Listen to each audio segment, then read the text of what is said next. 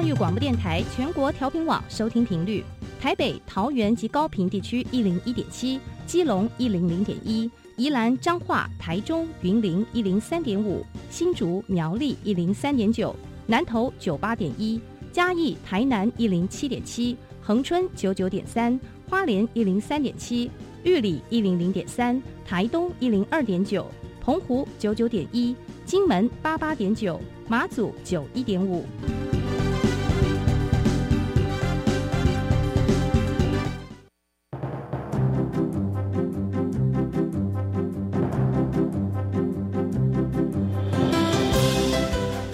的教育要怎么做，才能使孩子面对未来的社会呢？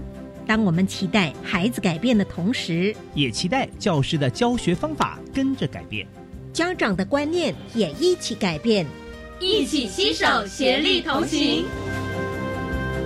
于林校长带您探索自发互动共好的十二年国教新课程，听见台湾教育的改变。欢迎收听《国教协作向前行》。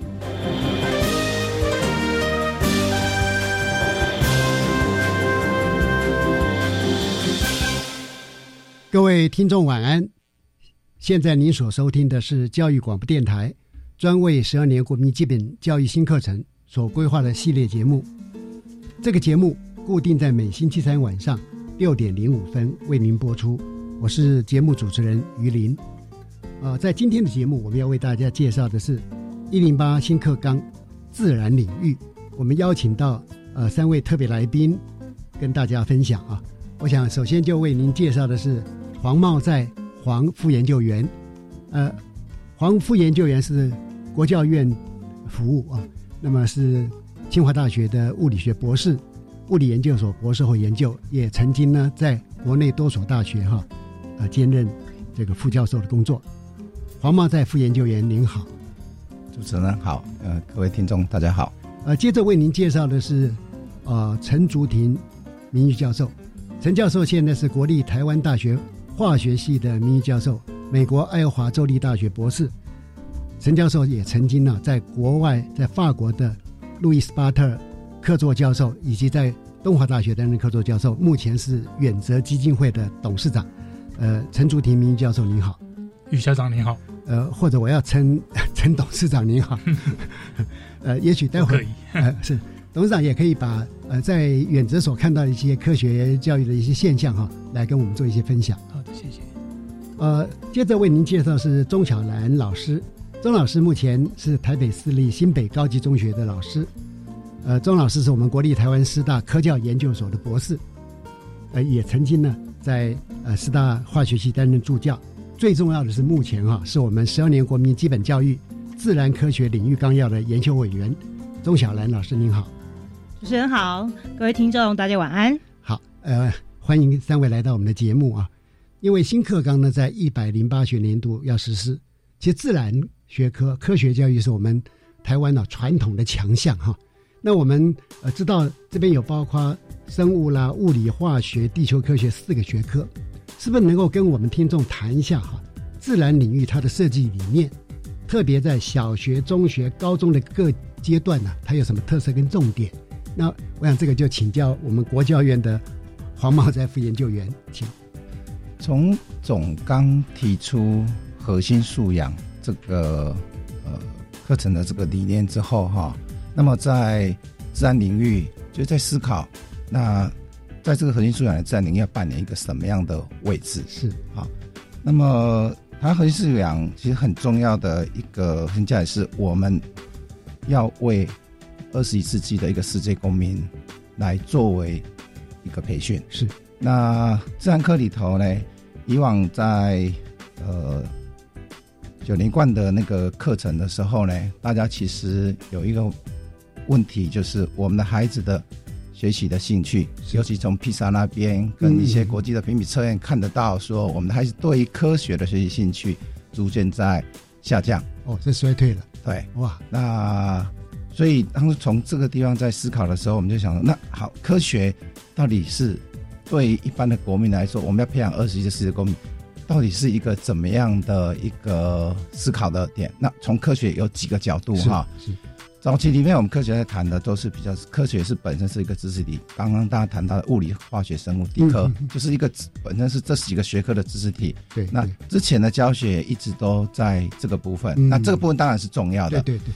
而当他到了二十一世纪，我们要培养一个素养的时候呢，有几个科学里面很重要的特性里头却没有被强调。那这次实验国家特别在强调这一个，那是什么呢？一个是科学除了知识体以外，它同时是一个。探索这个世界，探索这个物质世界跟生命世界的一个方法。对，观察、调查、做测量、做分类，是做一些实验。嗯，那这些其实是另外一个所谓探索这个世界的方法哈。第三个呢，它其实是一个培养一个理性思维、一个思考的这样的一个很重要的一个学门的工具。嗯 OK，更重要的第四个是。科学当走到现在的时候，谈素养已经不是单纯在培养科学家，而是科学可以怎么样被我们的一般的公民所使用。也就是说，讲的很白话一点，总统也需要知道的科学的知识，科学的知是什么？对对。那这时候就谈的是科学在跟社会、跟科技、跟环境，嗯，它到底扮演一个什么角色？所以最后这个点呢？就是说，科学跟这些领域彼此之间的那种交互的作用的时候，它扮演一个什么样的角色？那当初素养，我们就从这两个角度进来哈，就说一个，当他培养一个素养，一个公民素养的时候，他扮演一个什么功能？后面在于思考，在于社会的这交互作用这少的部分呢，我们需要能够把它进来做一些强调。OK，好，所以在这背背背后来，我们就谈出来。当初在各个阶段的，从国小、国中、高中各阶段，我们在规划的时候就有这样的一个思考点。就第一个国小呢，它很重要的是，我要让他发现这个世界是有趣的，是充满了一些他探索的乐趣的。嗯，所以当时国小的部分，我们就强调说，那他应该是跟这个环境、跟这个自然界多一些交互作用。OK，OK，所以我这样听起来就是说，我们一方面非常重视哈传统的所谓的生物、物理、化学跟地科它的知识，但不只是这样，因为事实上有超脱这些知识，或者作为一个现代公民哈，他有了一些科学的方法、科学素养，那么他可以生活的更好，而整个社会变得更好。比如说我们现在常常看到许多的所谓的科学的嗯为。伪科学的东西啊，那如果说我们的国民在这方面他的素养能够更好，他就更有能力啊去做分辨，啊，也就不至于说会被误导啊。那是不是请呃黄曼在副研究员接着谈一下国中跟高中教育阶段它的特色跟重点？OK，好，我需再再把国小稍微说一下，接着然后就补充一下国中的跟高中的部分哈。就是国小的部分呢，我们刚刚提到说他兴趣会。呃，逐渐的低到国中，继续值的低，其实是国小里面，我们觉得它跟环境那种探索，那种呃，就是透过体验、操作、观察这个部分比较不足。对，OK，所以在这一次的课纲里面，我们就特别在这个地方着力，就国小应该更重视这种实作性的、体验性的，嗯，身体能够直接去跟这环境做互动的。对，那到国中的时候呢，它逐渐带进去一些。科学的知识，也就是说，在国小我们让他感觉科学有趣，在国中我们要让他感觉到科学有用。嗯，所以这个时候在生活上，科学可以帮助他怎么去做一些问题的解决。即使国中生很关心的，那在生理的变化，在。那个说长青春痘啦，啊，这些我要怎么办？科学可以帮助我做一些什么？啊，那这是国中我们当初很核心的，他开始接触一些科学系统知识，要有用，啊，所以生活上的连接就更为更重要。对对。那到高中的时候呢，这里我要特别说明一下，是这一次里面不一样的地方，就是有必修跟选修。那当初我们在规划时是把必修顺着跟国中的三年一起是来思考的。对对。也就是必修的部分的十二个学分是一起思考。所以这个时候就有一种延伸，那这必修的部分我们就很强调，他如何把从国小国中所学的这些自然科学的，在这个时候能够有个综合性的一个应用。那这也就刚刚大家最后等一下会谈到的，我们如何把它放在这个探究与实作去做一个结合是的一个作用啊。那这是高中，那当然到选修的时候，考量的是为后面的衔接，为大学方面的衔接。所以这个时候呢，那个各各学门的系统知识就变得更重要。对，啊，所以我们当提了一个是国小是整体性的跨科的学习，到国中的时候呢，它有个分科，但是有三分之一是跨科。嗯哼，那到高中的时候呢，我们主要就是以分科，但是呢，另外呢，我们提出了有四个学分的探究实作嗯也是跨科。嗯好，大概是这整个的设计的一个架构。好呃，我们希望哈，未来在国际性的评比里面，不但我们能够维持过去呃自然科的优势，也让我们的孩子会更喜欢呃科学。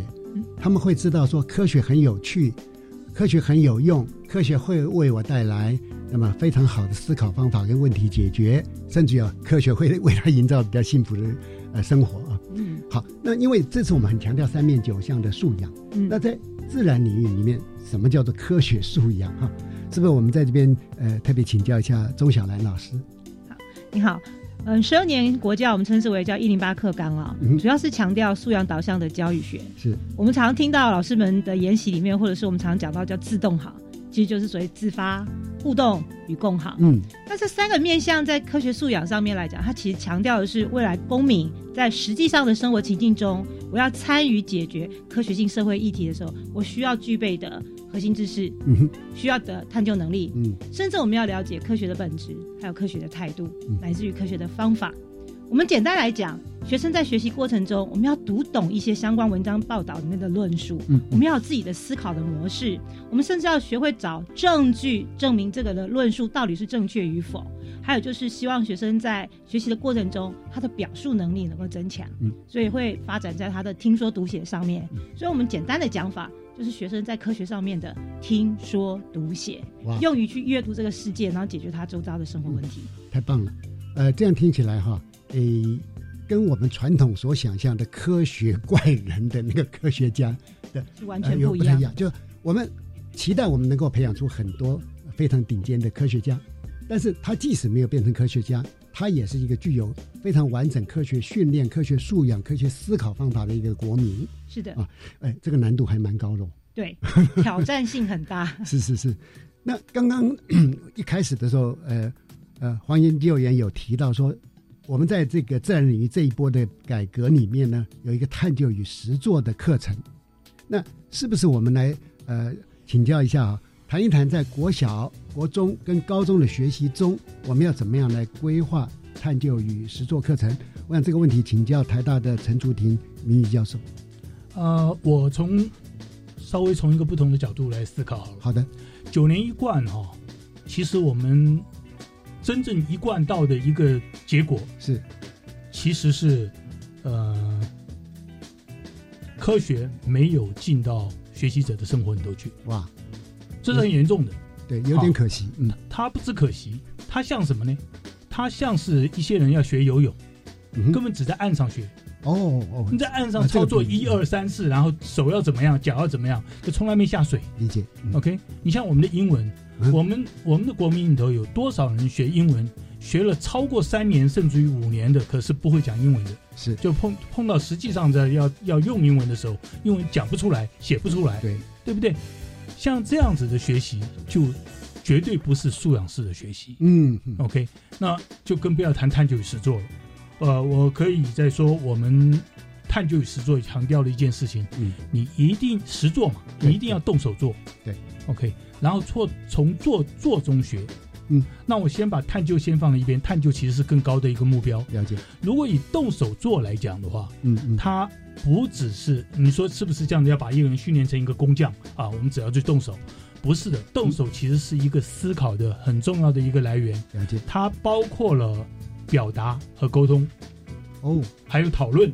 嗯，对对对，你你把这些事情都都放在那个地方的话，你看啊，我们真正在操作一个呃探究的活动的时候，我们要不要跟旁边的同学做讨论呢？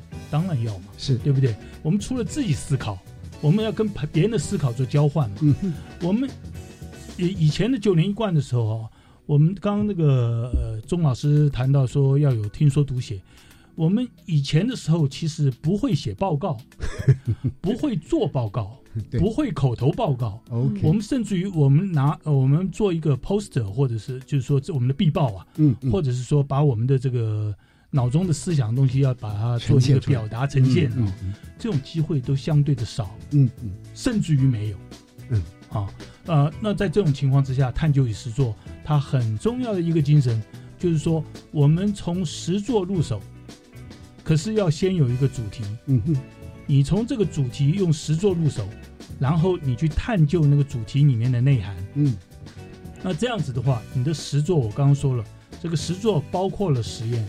包括了讨论，包括了呃呃交换意见和报告，是。可是同时你要去探究那个主题的问题在哪里？是，嗯。那因为刚刚呃您这边是做了一个很传神的一个说明哈，就是，哎虽然我学游泳，但是并没有下水啊。嗯。那这个探究与实作，我听起来呢，对我们未来学习的帮助很大。为什么？因为当我在动手操作某些东西的时候。我可能会得到一个我以为的一个呃概念或者一个结果，可是这个部分呢，你如果不能够透过你的表达能力跟别人沟通，而且在别人呃你跟他沟通的时候，他会可能会质疑说，哎，你这个论证有问题，你资料不完整，这时候怎么办呢？哎，他就必须要提出更多的证据来跟别人对话。所以呃，在过去可能大家会想，哎，我学科学需要沟通吗？哇，那才需要沟通呢。在科学家的社群里面有每天有多少报告出来？不停的沟通，而且有多少东西是经过反复沟通，发现啊，其实那个呃实验还有一些还没有办法完整等等啊。所以这样听起来的话，呃，我们的老师是这样的。其实我们老师知道说这个重要，但过去没有时间嘛。那现在如果说有这个探究与实作课程，给我给了你时间，那我希希望我们的老师哈能够善用这个时间。不过啊，不过。因为我们这么多年都没有用过探究与实作的教学嘛，那什么叫做探究式的教学？我想是不是请教一下我们钟祥老师？其实所谓的探究式教学啊，我们要去理解一个探究，我们称之为叫 inquiry。其实最重要的一件事情是要探索未知的事情。是，所以这个未知的事情的时候，我们会去观察，但是观察完就会去开始想，为什么会发生这些事情？这个背后原因是什么？嗯。它到底怎么样发生的？嗯，所以这个时候其实最重要一件事就是要提问。嗯，我们也发现，在很多现场的时候，我们去跟老师们沟通啊，老师们说：“哎，我以前就是被传传统式的教学法，就是塞了一堆知识，是我真的不会提问哎。”这个提问其实，在探究式教学里面就很重要。对，那提出问题来的时候，接下来我们就要去问说，这个问题到底要怎么去找寻答案？嗯，所以就是像刚刚来讲，我们可能还会去设计实验啊，或设计一些活动，去从中找到它可能发生的一些脉络。对，那大致上来讲，在现行的教育里面，动手做这件事并不难。嗯，所以可是很多时候我们都是属于那种食谱式实验。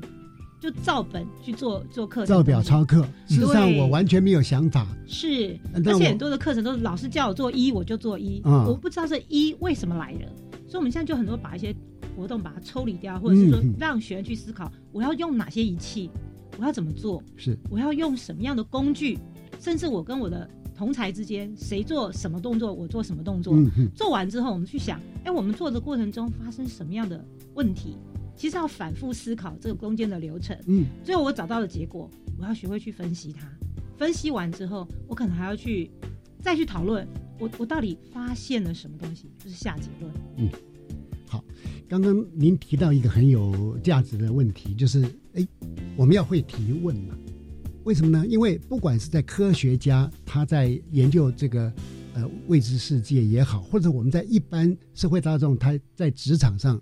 甚至于我们老师了，对，在教学境情境里面会碰到很多问题嘛。是啊。当我真的开始形成一个问题意识，我开始向先向我自己提问，于是就构成了探究的起点了。然后，那呃呃，希望我们的老师能够去感受一下这个东西，因为其实孩子哈是充满了各种可能性。嗯，我们如果呃使用这个探究式教学，会很惊讶的发现哈。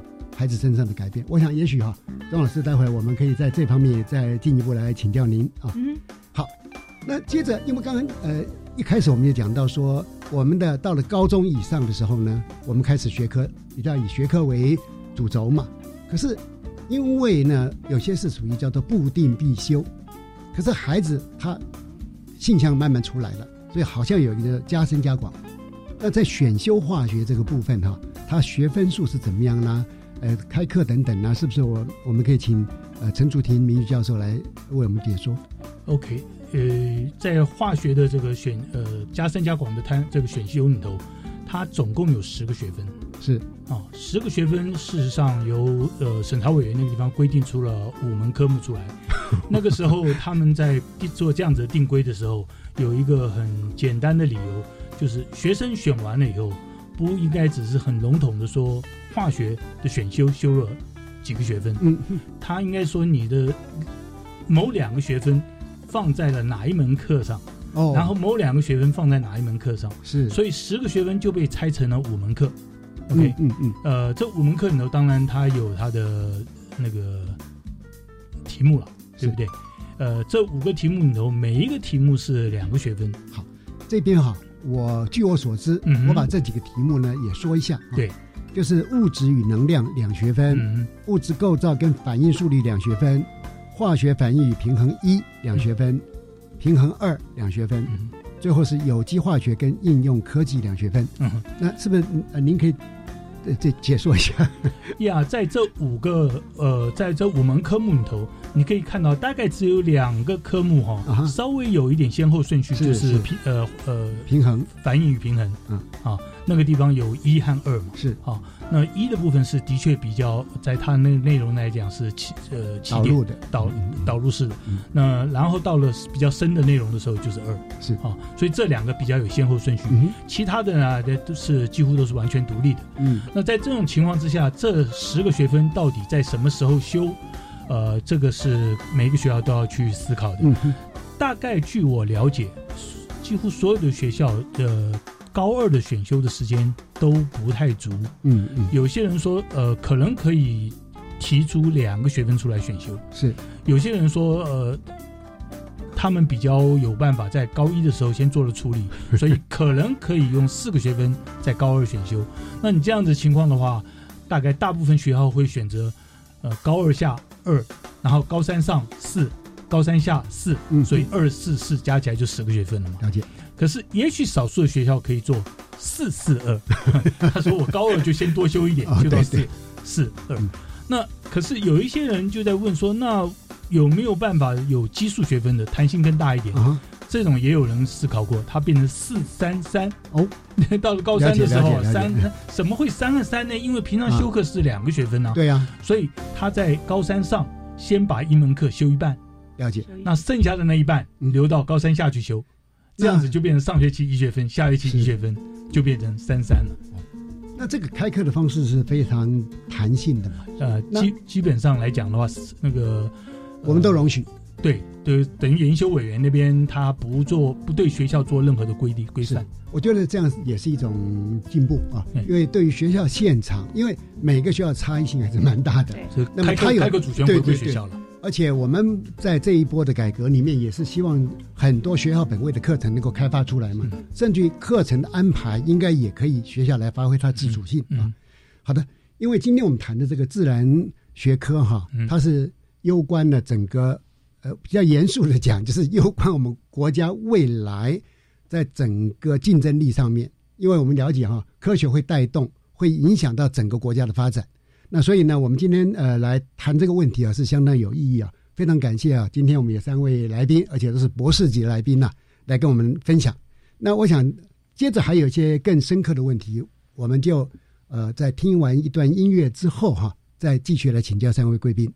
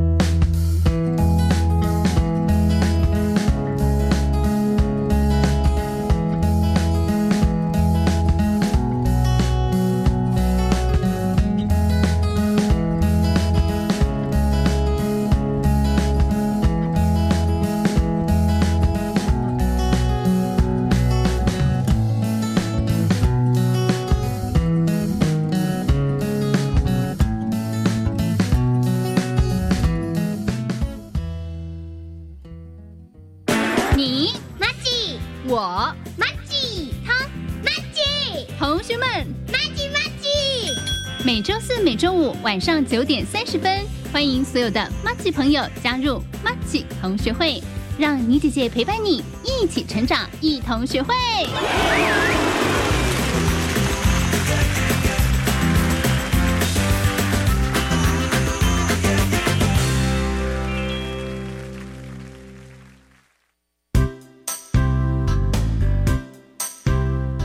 大家好，我是猪妈妈。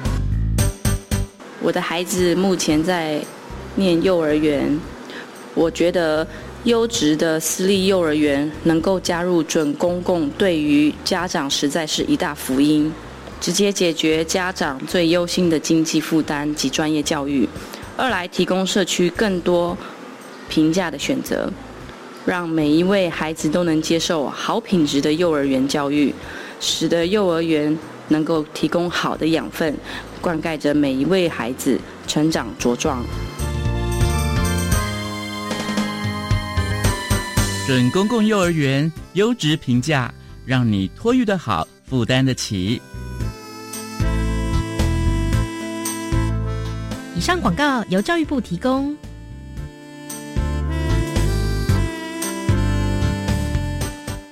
大家好，我们是台湾弦乐团。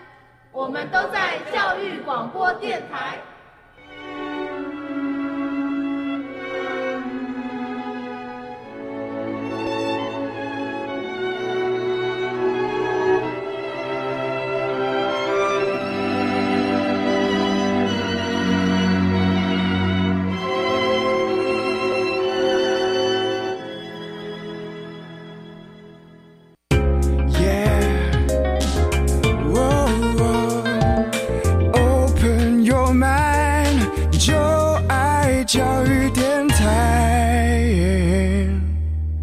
听众晚安，您现在收听的是国教协作向前行节目。我们目前讨论的呢是一零八课纲在自然领域方面的一些改变跟内容介绍啊。嗯，因为因应新课纲的改变，那我想老师们呢在教学上哈，他要如何来依据课纲来设计课程来教学啊？那这个题目呢？呃，是我们老师们很关心，是不是？请周小兰老师来为我们呃做一个引导。嗯，好，大家好。我觉得我这去跟现场老师们在分享的时候，老师们还是比较固守他原来的，我就是把必修教完，然后再教加深加广。是。但是现在来讲，我们把一些教学的东西或者是学习的东西开放以后，我们蛮希望能够让学生适性发展。嗯哼。在适性发展里面，是不是要有他的新的课程让他去选？对，所以在现在的课程里面，除了所谓的固定课程之外，其实有所谓的校定课程。对，校定课程是其实上是现场老师跟学校们蛮头痛的一件事情。嗯，因为它有所谓的校定必修跟多元选修，所以这个校定必修里面就必须依照学校的一些本性或特色里面去设计相对应对老师跟学生共同有兴趣的一些东西。嗯比如说有些学校就会设专题，有些可能就会去做探索课程。哇，有些有可能就是说我们去。观察我们周遭的社区社，就是我们的社区有没有一些问题发生，嗯所以甚至有些会去做我们的环境的议题。哇！所以在这里面的话，在老师可能就会有更多的多元选修的问题。好的，刚刚您有提到哈，连校电必修都有学校往这个方向在开课吗？是啊。哇，那我们很期待。为什么？因为这可以凸显他们这个学校哈，想要把孩子培养成怎样的人才嘛？这太棒了。而且他们有些会是针对自己学校特色，像我们最近看到有一些是像园林古坑的学校啊，他要去研究咖啡，嗯，咖啡怎么种植啊？咖啡跟环境之间的关系。那有一些像我们学校就是在合作案，嗯，我们就要去了解这个环境的议题对这个社区啊，或者是环境的一些影响等等。然后还有一些就是我们要针对学生未来的适性发展里面去开设一些基本课程，哦，譬如说我们在自然领域可以开设所谓的基础技能课。我们可以开专题选修，是，甚至有些学校会开所谓的小论文、科普论文，还有一些可能会去开设的是像我们说的化妆品的自制啊，还有很多像实在好化学等等，嗯非常多样性东西。所以我觉得有的时候就是适性发展之外，还有就是考虑学生的生活上的体验，嗯，还有就是未来他的职癌的规划，所以我们也可以去开一些跟职癌规划有关系的探索跟设计比较是专门性的课程。嗯，所以哈。这样听起来，其实我们会期待未来在整个呃自然领域方面开课能够百花齐放。是啊，但是呢，又能够符合我们领纲要求的精神了哈。那刚刚我们也谈到说，其实，在这一波里面很大的改变，就是我们不但是很在意科学家的培养，我们也很在意说科学素养哈，能够引导台湾的整个公民的发展啊。这一块是不是麻烦国教院呃黄曼在副研究员能够再进一步来解说？OK，好，呃，其实刚钟老师所提到的。这些化妆品啊，或者饰品这样这些的问题，其实就是科学如何帮助我们去解决问题。那另外一个我们谈到的就是说，其实现在有很多在这个社会里头很多的一些社会议题，我们需要透过公民来做一些的投票去决定。是，那这里如果我们透过科学的这样的一个理性思维，是一个有根据的。来投下我们这个公民的这一票，的确，那我觉得这是科学里面要训练。就回到刚刚我们谈说，它是一个理性的思维的训练，嗯，它也是一个帮助我在社会议题，甚至是一个能源的政策的这样的一个议题里面去做一些决定。那这个在我们的社会里头充满了这些，包括目前我们的一些呃 PM 二点五这些污染，到底用核电厂。还有我们的南美电厂这边要怎么去平衡？如果未来这些公投，那我们科学的学习可以帮助我们公民怎么样去学习到做这个决定？嗯，所以这个就是回来刚整个扣到说素养跟以往只是比较重在那个知识体的部分的这样一个很重要的一个差别。是因为现在哈呃，尤其现在传播速度非常快啊，我们一天不知道收到几百则、几千则、几万则的讯息。那刚。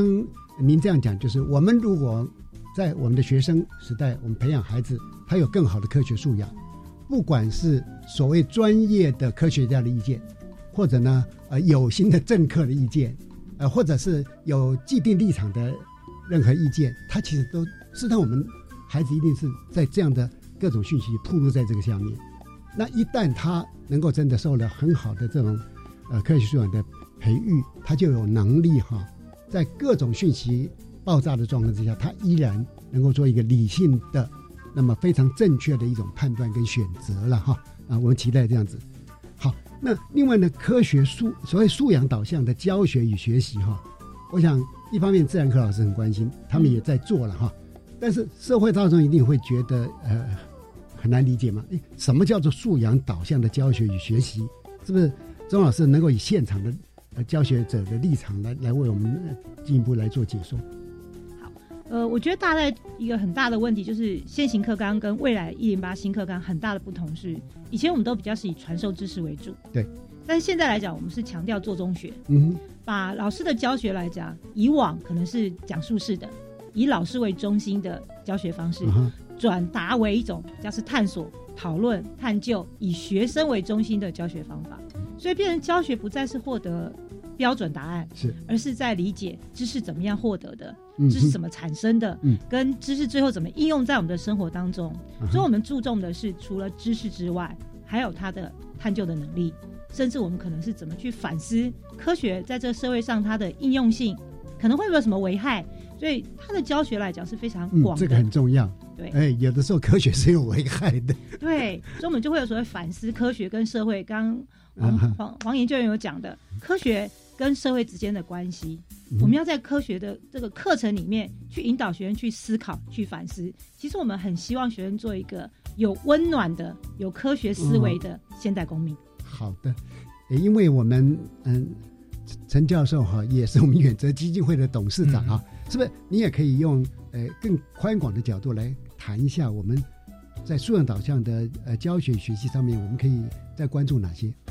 呀，远泽的活动哦，它非常强调的有两个方面，一个就是动手做。是，事实上，在这个探究与实作被这样呃提出来之前，或者说是素养导向学习在提出来之前，嗯，大概呃远泽已经是这样在做了。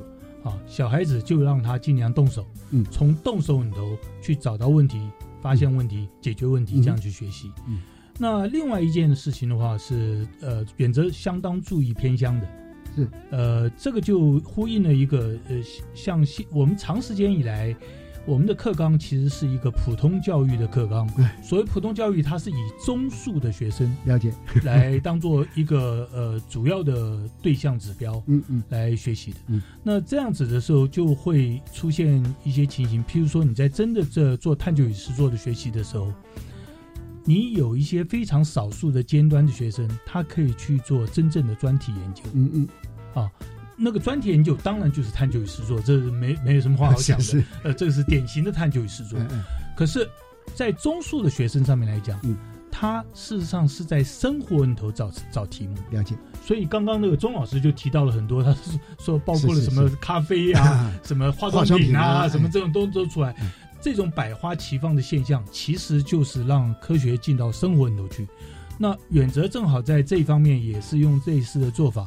你让你的题目尽量在生活里头去找的时候，嗯，那你的实作就操动手动手做的部分，就会让学生在科学上来讲，往刚刚黄毛在研究员也提到，就是说你的公民思维的那个方向的训练就会比较落实。嗯嗯，这样听起来，呃，远泽这边很有趣啊。嗯，就是也就是在我们整个所谓的国民的科学教育方面，嗯，一方面他。他有做到所谓的注意到偏向孩子的这个科学的落差了，所以有关注这一块嘛。但是你们在平常在所所办的各种的活动来研习等等，其实也是有有注意到，呃，往往拔尖的方向走啊，在这方面，那么是不是呃，也就是说，我们今天我们已经变成一个国民教育嘛，十二年，要对要把每个孩子都能带上来嘛。所以变成说，我们不能忽略任何一个层面啊。好，那这一块哈，刚刚我们谈的这个内容里面，是是不是呃，黄研究员也有些补充？好，刚刚谈到这个原则那个部分，其实有很多的动手做哈。然后就刚刚讲说，其实很多的学习，当我有这个实做的经验的时候，其实可以帮助他去思考，对，帮助他去呃提问题的。OK。那其实我们回到一个科学里面，在学习，其实有几个部分哈，它我们都有经验过了。一个是我们从阅读来学科学，另外呢，以往我们就比较多的是在教室里面听讲，然后再多一点做实验来学科学。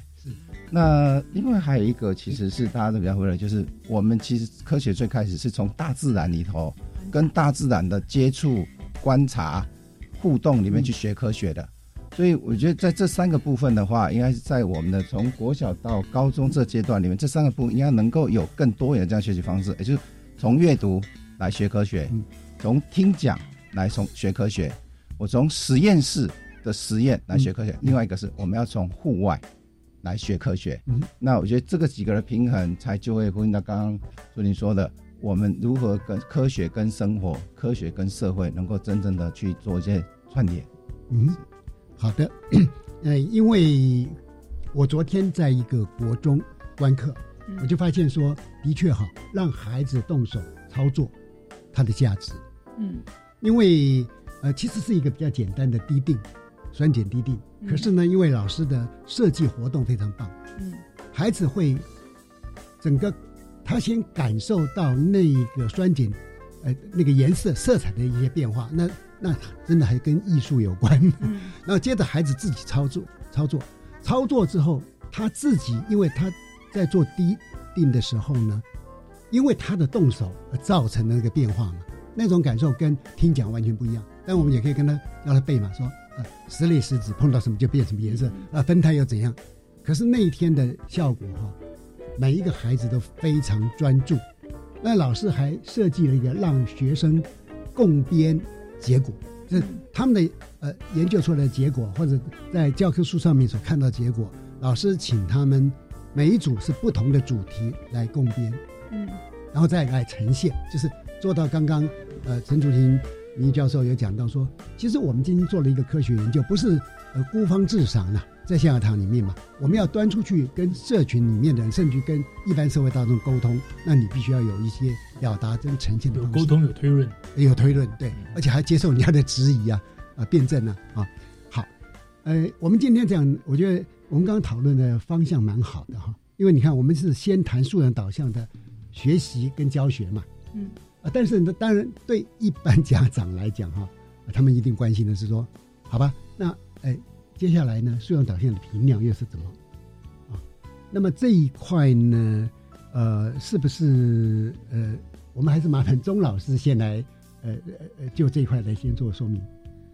其实，在评量上面来讲，不仅是家长很关心，老师们也非常的忧虑，说啊，那现在我们都不谈那种记忆型的东西的时候，未来怎么把探究与实作跟思考这些东西变成我们的题型？对呀、那因为变成题型之后，一定会改变我们的教学，嗯哼。所以我们怎么样去改变？所以我们先谈传统来讲，我们以概念为主，我们谈的就是所谓的记忆啊、理解啊、分析啊、应用啊、评鉴等等。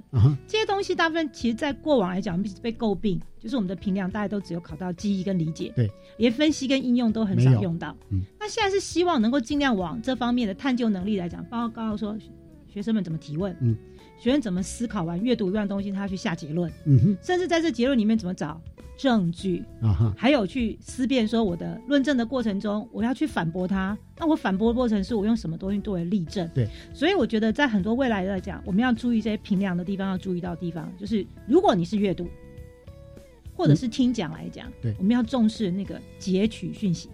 嗯，截取，对，截取这个讯息里面，这讯息里面到底是属于哪一类型的讯息？是论证型的，还是知识型的，还是只是一种不太一样东西？好比说，我觉呃得，这边哈，我先打个岔，嗯为什么呢？因为呃，一般家长啦，嗯，或者是说我们的老师嘛，他们都很在意说，哎，那未来入学考试会怎么考啊？哦，那可是呢，我们的入学考试的题型是一直在慢慢的在做一些转变嘛。对，可是很多人他并不知道嗯啊，或者有呃家长会想，他用他当年 呃呃在读高中考大学的想法，所以我想这一段蛮重要。我们呼吁啊，呃，现在我们收音机旁边的听众朋友哈啊、要呃仔细的呃来听一下啊啊，那是不是呃就麻烦钟老师你就继续就说哎，从截取讯息开始，那那再往下呢像你截取讯息完之后，像我们以前常常去看到的英文阅读，啊英文阅读测验里面就会有，哎，你阅读完之后，你会给这篇文章下一个什么样的题目？是所以我觉得可能就是可以去发现问题。嗯啊，发现问题完之后，就再再找到我发现问题之后，有的时候我们会看到一些图表资料。对，以前的图表资料可能仅仅是在选择题上面告诉你啊，你发现这个 x 是什么东西。嗯嗯其实现在可能会有一些图表，它把 s 轴跟 y 轴盖掉了，让你去谈说这 x 轴到底是什么，嗯嗯，y 轴是什么。对甚至可能在这关系图之后，你告诉我，哎，这两个之间的关系是正比，嗯是反比，嗯还是无关？以前可能就直接是找一个答案，是计算题或者是记忆型的题目。对对对但现在是变成是你要去思辨这个背后，它到底在讨论哪两个之间的关系。所以，我们就是要去讨论到它中间发生的点点滴滴。我我觉得这个很好哎，因为其实我们在任何科学新的议题的探讨，都是从未知嘛，对或者我们永远只是掌握了部分资料，嗯可是你就是要有能力从这部分资料再进一步去做分析。好像刚刚那个题型设计哈，还还还蛮有这个味道的啊。嗯，那呃那我发现问题了，我我也去找到问题，我还去解读那些图表。那接下来呢？我们看到分析资料之后啊，嗯可能还会补充一下，像有时候我们会看到一些分析资料里面来讲，要找到的有一些是直性的资料，嗯哼有一些是量化的资料。嗯那这些直性的资料跟量化资料的时候，我们就开始要去好，我们就要开始下一个初步的结论。但这个初步的结论之后，你要接着问说，假设你的结论或者是某个人的结论是对的，那在这篇文章或是探究的过程中，证据在哪里？哦，我们就必须要去呈现证据。比如说，我觉得，哎，基因改造食物可以吃。OK，那这个地方是从哪一篇文章里面的哪一个结论或实验数据找到的？是，我不知道哈，我们 收音机旁边的听众听到这儿，你会不会发现说，刚刚那一段的过程哈，其实跟柯南破案也有点像呢？换句话讲说，把自然科学的探究与实作，我们好好的学习，它能够推广应用的范围是很大的了。所以，呃，真的，呃，拜托我们的老师，呃，能够在这方面哈，能够再多做思考。呃，尤其我们要呼吁家长啊，对于这种教学方式啊，一定要好好的支持，因为这对你孩子长程的发展是非常有用的哈。那哎，这边是已经我们谈到了 证据的问题哈。那那因为我们整个这个探究实作的发展是非是是一层层的往前走嘛哈。我想说，呃，呃陈教授或者黄研究员哈，呃，如果说对钟老师讲的部分有兴趣的话，也像我一样，随时哈加入我们的讨论。哎，是，呃，我个人的意见是，我从来不相信统一考试。了解。呃，我们在大学里头做评量的时候，基本上，呃，譬如说我们的论文，嗯，绝对是口试评量。那我们平常在考试的时候，呃，题目有开放性的，嗯，就是说学生有一些回答，事实上是，呃，走不同方向的时候，了解。我们我们还是改卷子的时候还是要改的，是，啊，他只要是合理的，然后提出了证据的，对，我们都给分的。嗯哼。那像在这样子的评量情况之下，它不适合做在全国性的考试上，因为那个那个那个了解了解群群体太大了。OK，可是台湾偏偏把一个大群体的考试。走到了一个统一的方向，而且越走越窄，拿标准答案锁住了所有的学习。哇，这个是一个灾难。是是，OK。那现在当然要回复比较弹性的情况了，一步一步的。是哦，我不能，我们不能一触一触一触一触可及的去做了。陈教授，快人快语啊。那嗯，现在是这样哈，就是说呃，其实我们的呃，在目前来讲，不是最最近学测刚考完嘛。因为学测完之后的那些所谓的申请等等，在后段就可以运用比较呃专注的少量的呃多元的这种评量模式哈，呃当然全国性统一考试我们就比较不敢这样要求。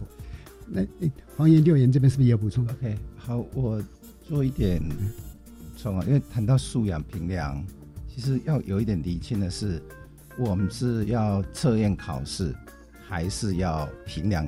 那评量有好多的的功能跟目的，比如说我们要帮助孩子学习或者诊断他的学习情况，所以在素养这边有一个很重要。如果我们老师要帮助孩子，其实我们不是要去评量他答的这个题目答的对不对，嗯，而是我们更重要的是要借由学生的答出来的定去了解学生他是怎么想的，嗯，那他的困难在哪里？他对于我们本来心中期待的要答的那个方向。有落差的时候，他的困难在哪里？那这个是比较属于一种诊断性的评量。那透过这个评量呢，我们是可以来帮助孩子去获得那个素养，就是我们老师要透借由评量来知道学生怎么想的，OK，他的困难在哪里？那我就做这一点补充啊。好，我我想请教一下钟老师哈，呃，我是比较浪漫的想法，就说，假如我们学校里边在平常的课堂上也好，或者说呃，平常的小考也好，我们是用素养导向的一个评量方式，这样子对我们在大型的考试、入学考试的时候，那种素养导向的评量有没有帮助？呃，这是一定有帮助的吧？是。那实际上在学校现行来讲，已经几乎是要求在各次段考里面要陆陆续续纳入百分之十。这样我就安心啊！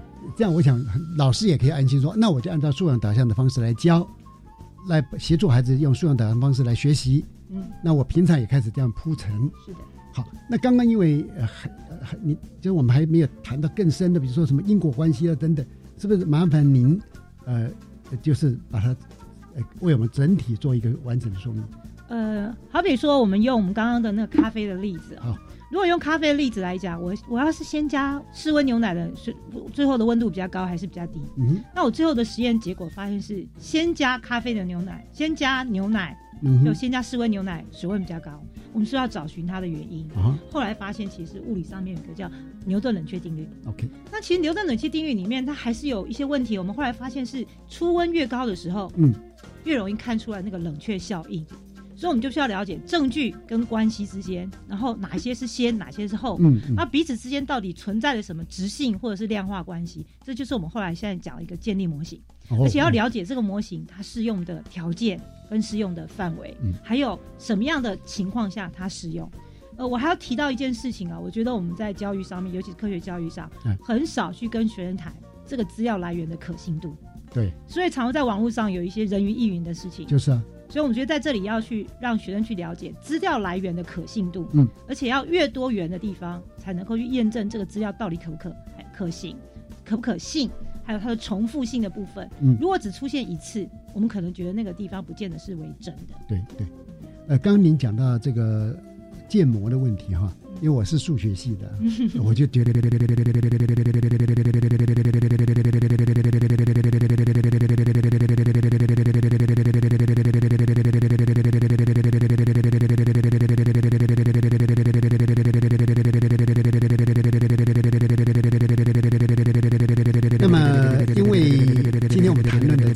自然领域的部分哈，它的改变是蛮大的哈。那三位也都参加我们新课纲的整个研修啦、推展啦，呃，很多，是不是？我想请三位啊，逐一的来对新课纲您的参与做一个简单的总结。呃，首先我想请国教院的房茂在副研究员。哎，好，我其实续着刚刚我谈那个评量哈，我觉得我们现在在整个从之前九冠这边谈能力，那到现在谈素养。那我觉得这个里头的改变有一个很重要，是刚刚谈到的知识，其实科学知识是怎么去用，嗯，怎么去跟生活去连接。对。那在这个地方，其实很重要一个是，我们先要放开课堂里面我们那个知识的很一直很多的标准答案的这样的教学情形。从刚刚谈了很多探究的教学，这些其实都要先回到学生。如果你回到学生的好奇，嗯嗯，那刚刚谈那个提问的问题，如果开始让学生先有一些探索。那他提出来的问题是可以很多元的，是那都是他好奇的问题，他想要知道问题。嗯，回到那里的时候，我们必须先以孩子的素养、孩子的能力才会出得来。嘿，所以我觉得，呃，如果要对于这整个从酒罐走到素养这边，那我觉得那个知识哈 为用啊这个部分是在这里接下去的一个核心。那以往我们是知识为本。是，我要学那个科学知识。嗯，接下去在这里是知识为用。嗯，我们要去学科学的知识如何跟我的生活连上关系。嗯，科学知识如何被我来使用，去做一些的决定跟问题解决。好好来作证。呃，接着请教台大陈祖庭名誉教授。呃，探究与实作虽然现在被规范到呃四个科里头去了，嗯啊，不过基本上看起来它有一点点开花结果。是。呃，它使得科学进入生活的这一个目标，嗯呃，比较普遍性的受到校本课程的接纳。有哦，所以虽然可能在必修课程里头，它也许没有办法做到呃很理想，有些时候没办法做到很理想。嗯，可是，在有一些校本的选修课程里头，呃，我们看到非常多元的发展。是。那这一方面来讲，对中数的学生，我们说要成为科学公民的这种方向，都是好的事情。嗯。那看起来这一方面在是一零八克钢里头，它起步了，是啊。那可是这部分东西大概暂时我们不会指望它一下子就进到平阳的层次里头去。可是，在学习历程里头，嗯哼，会展现出来。是。那现在学习历程也要发展嘛，嗯，所以这一方面可能对将来学生的升学上面来讲是应该要注意到的。我我们看到可喜的现象。嗯啊，谢谢您。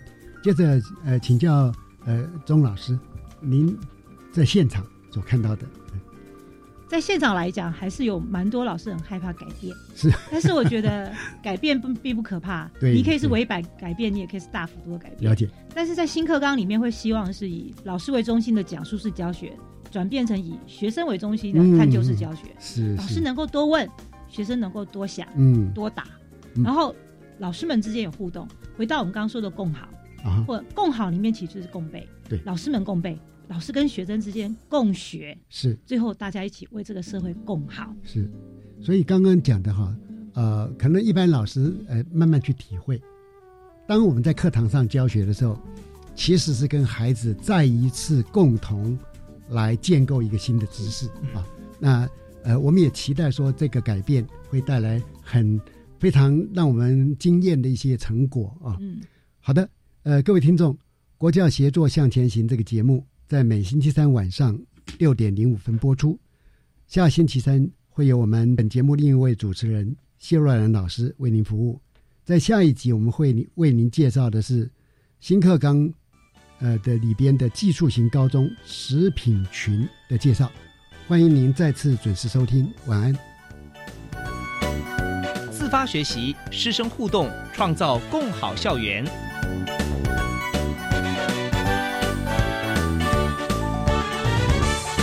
国教协作向前行节目由教育部提供。